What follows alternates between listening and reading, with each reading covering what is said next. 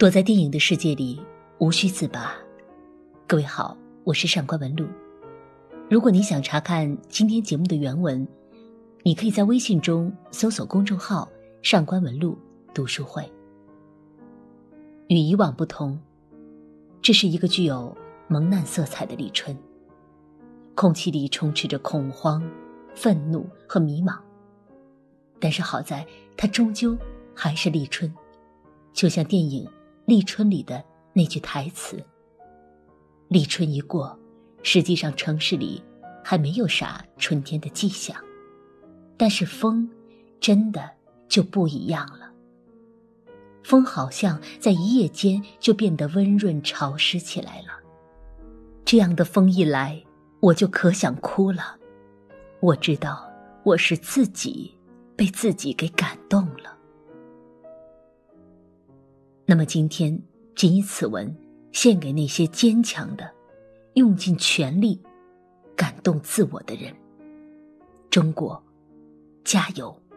每一个中国人，加油！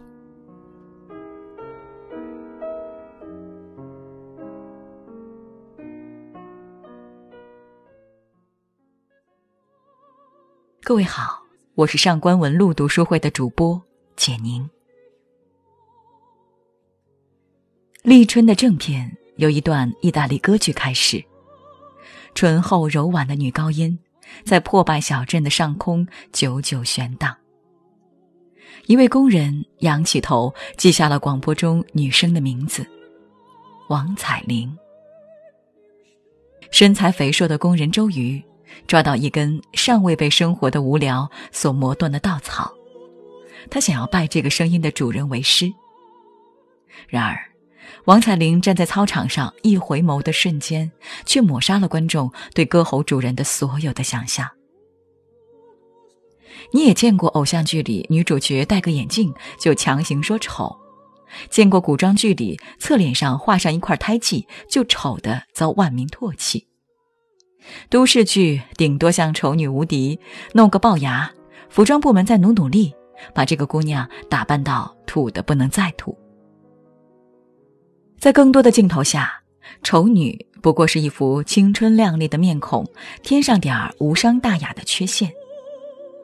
但是这里面的蒋雯丽是真的丑，增肥三十斤，龅牙，暗黄色，充满褐斑的皮肤，丑，但是很高傲。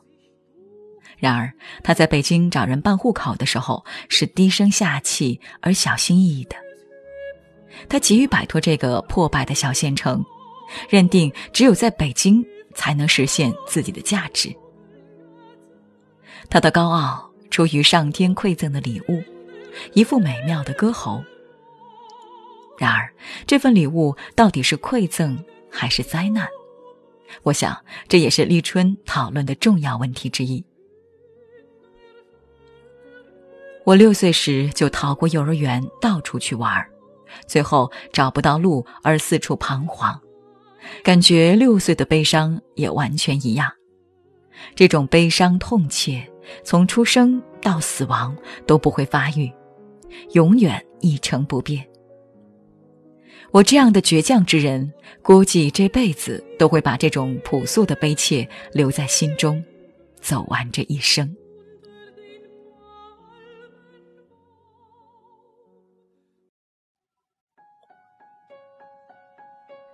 十八岁的时候，懵懵懂懂读到坂口安吾写下的这一段，一扫而过。后来是同情，突然理解了坂口安吾六岁到老都不会再发育的这种悲切。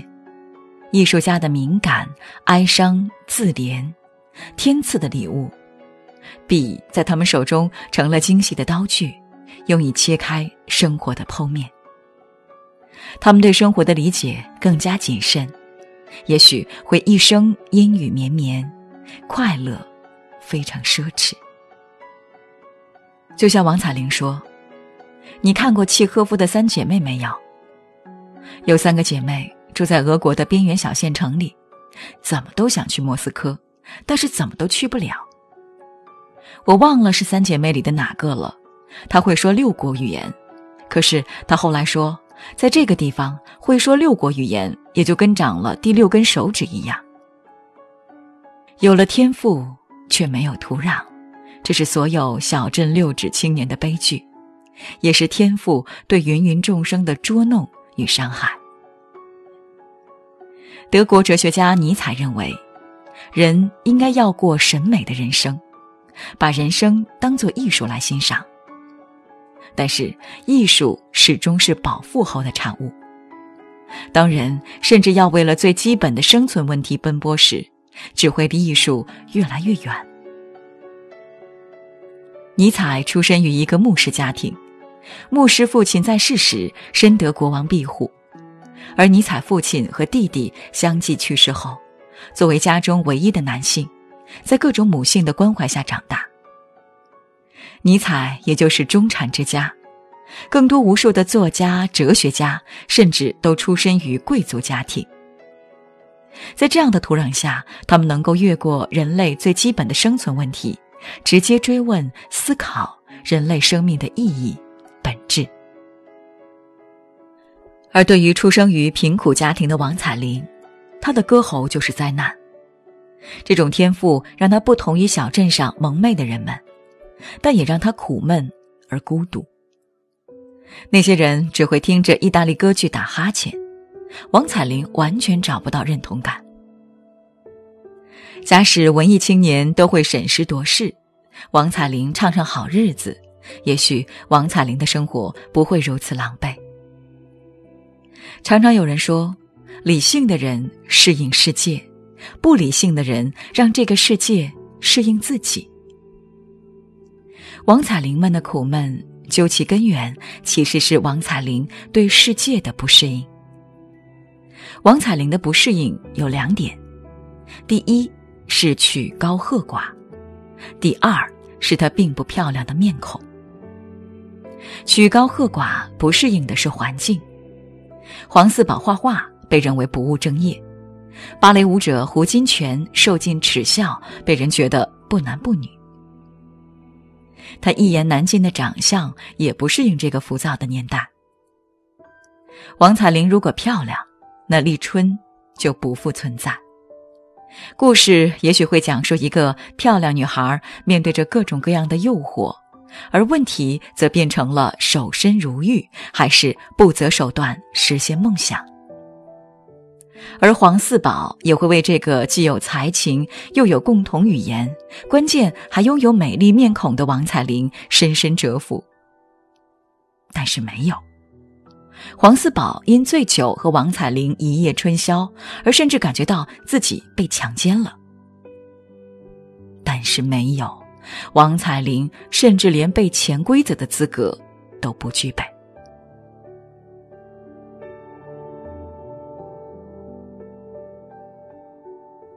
世上有许许多多的王彩玲，有些人会坚持，也许通过牺牲与适应，终于修成正果；也许不过是在北京的地下室中，昏暗潮闷的空气中浸泡着，然后等待着只存在传说中的无数次机会。有些人及时止损，规规矩矩的找些事务性的工作，结婚生子，与理想的日子。渐行渐远。在立春中，导演就用了三个人物来暗喻王彩玲们的结局。最适宜在这个世界上生存的王彩玲，是那个以自己癌症作为噱头赢得大赛的光头女孩，让我们想到选秀节目中那些哭泣着售卖悲惨的男男女女。她有实力，但更重要的是懂得包装自己。包装也许远比实力，甚至远比一切都重要。这样的王彩玲是能够被我们今天所看到的。然而，更多的王彩玲找不到出路。这个世界进步缓慢，是因为所有人都怕自己如果不跟随这个世界，只能被甩出世界之外。因为。谁也不要指望意大利歌剧可以感动那些为了生活卑躬屈膝、手指都伸进泥土里的人们。所以王彩玲们想要立足，就只能跟随，跟随大多数人的喜好。世界是属于大多数人的，河流是由大多数人所搅动的。重要的不是有天分，不是艺术价值。商品时代，连人也成为商品，每个人都要有卖点。连卖点都没有的王彩玲们，更是早就隐去了自己理想青年的面孔，活成了一个被生活摧残也摧残生活的模样。这种人就是黄四宝。明显天赋不高，但为梦想也坚持过几年。待在家里没有任何收入，被家人嫌恶不理解，总有那么最后一次失败将他击垮。这一垮。就再也站不起来。开了婚介所，坑蒙拐骗的黄四宝在街上遇到王彩玲，已不敢相认。他需要时间来遗忘和冷却自己曾经的热血。他甚至不敢面对过去的自己，因为他甚至弄不清楚究竟是之前的自己愚蠢，还是现在的自己愚蠢呢？最后一种是为艺术而生的人生。这种王彩玲几乎只存在于影视作品、精神病院或者天堂里。首次出场的时候，投入的起舞却被人当成了笑话。她优美而女性化的舞步，让她自己处于了一个极边缘的位置。她悲哀地说：“我一直以为，时间长了，这个城市会习惯我，但是我发现。”我一直像一根鱼刺一样，扎在很多人的嗓子里。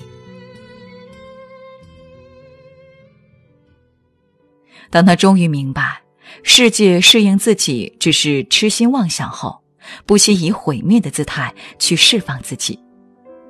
他假装强奸自己的女学员，以证明自己是个正常的男人。他跳了很多年。愿意拿着艳俗的扇子去教习那些把他逼到边缘的人跳舞，也没有想过要收获任何荣誉，比一心要站到世界舞台去的王彩玲更加简单纯粹。无所求的人甚至不能偏安一隅，环境对人的摧残是避无可避的。最后，胡金铨在监狱中起舞，已经是王彩玲最忠于自己的结局了。无论是哪一种王彩玲，他们都想离开这个电影里虚构的北方城市鹤阳。鹤阳是大多数人生活的环境，我们可以在这里市侩到底、庸俗到底，但是理想之于人生，犹如立春之于四季。影片的开头，镜头划过斑驳的包头。王彩玲说：“立春一过，实际上城市里还没有什么春天的迹象，但风就真的不一样了。风好像在一夜之间就变得温润潮湿起来了。这样的风一吹过来，我就可想哭了。我知道。”我自己是被自己感动了。如果你终将在鹤阳生老病死，请你记得你的老乡王彩玲，你和他也吹过同一阵风。